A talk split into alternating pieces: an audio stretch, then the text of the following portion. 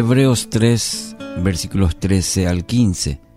Antes bien, exhortaos los unos a los otros cada día, entre tanto que se dice que hoy, para que ninguno de vosotros se endurezca por el engaño del pecado, porque somos hechos participantes de Cristo, con tal que retengamos firme hasta el fin de nuestra confianza del principio. Por lo cual dice, si oís hoy su voz, no endurezcáis vuestros corazones como en la provocación. Título para hoy, si oís hoy su voz.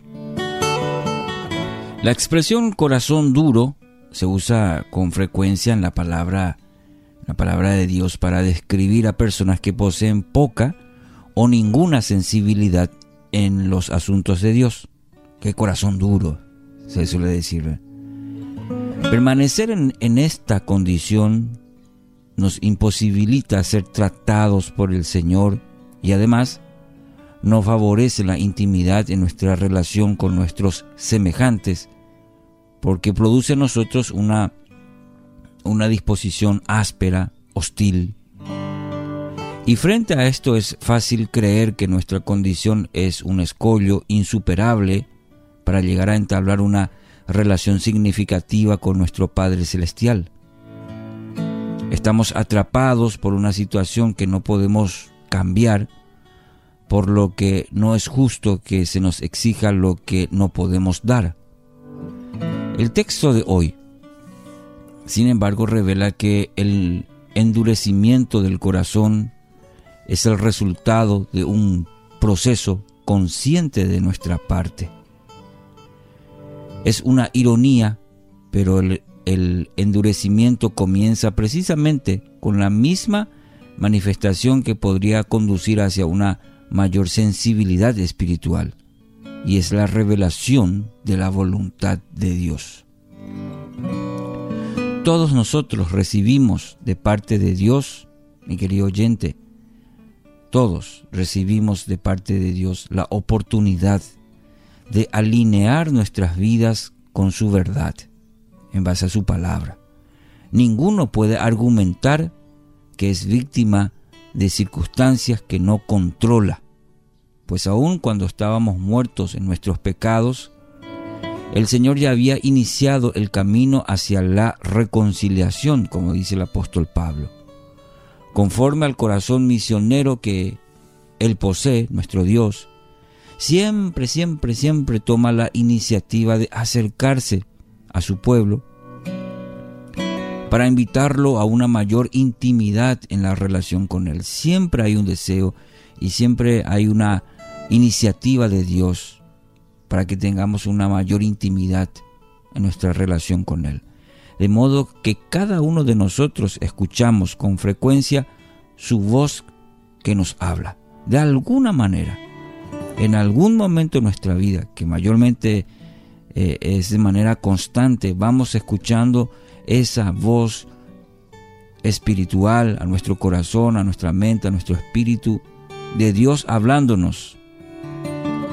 Sin embargo, como declara el autor de Hebreos, su voz puede producir en nosotros una respuesta errada, fruto del engaño, del pecado, nos creemos con autoridad para cuestionar, para argumentar, para contradecir la palabra que Él trae a nuestras vidas. Nos parece que podemos elaborar un camino alternativo al que el Señor nos señala y evaluamos la validez de ambas opciones. Quizás seducidos por la astucia de nuestra propia filosofía de vida, escogemos en algún momento actuar conforme a nuestros propios criterios, lo que me parece lo. Y en ese preciso instante se produce ese endurecimiento de corazón que nos aleja de la persona de Dios.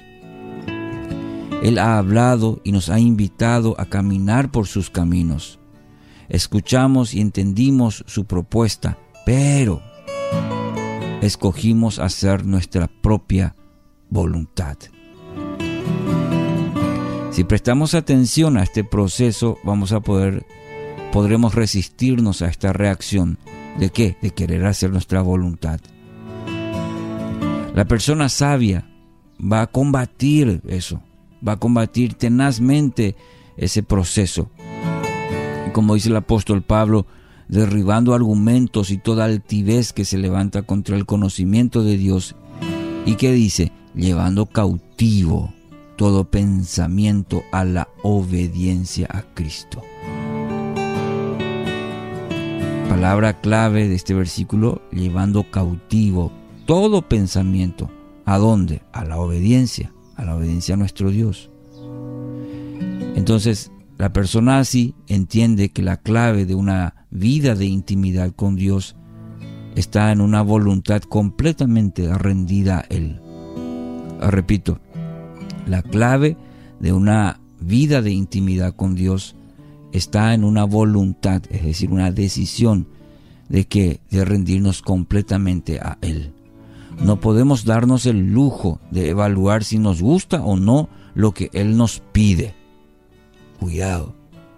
Debemos optar por la obediencia, la cual a su vez va a producir en nosotros corazones cada vez más blandos.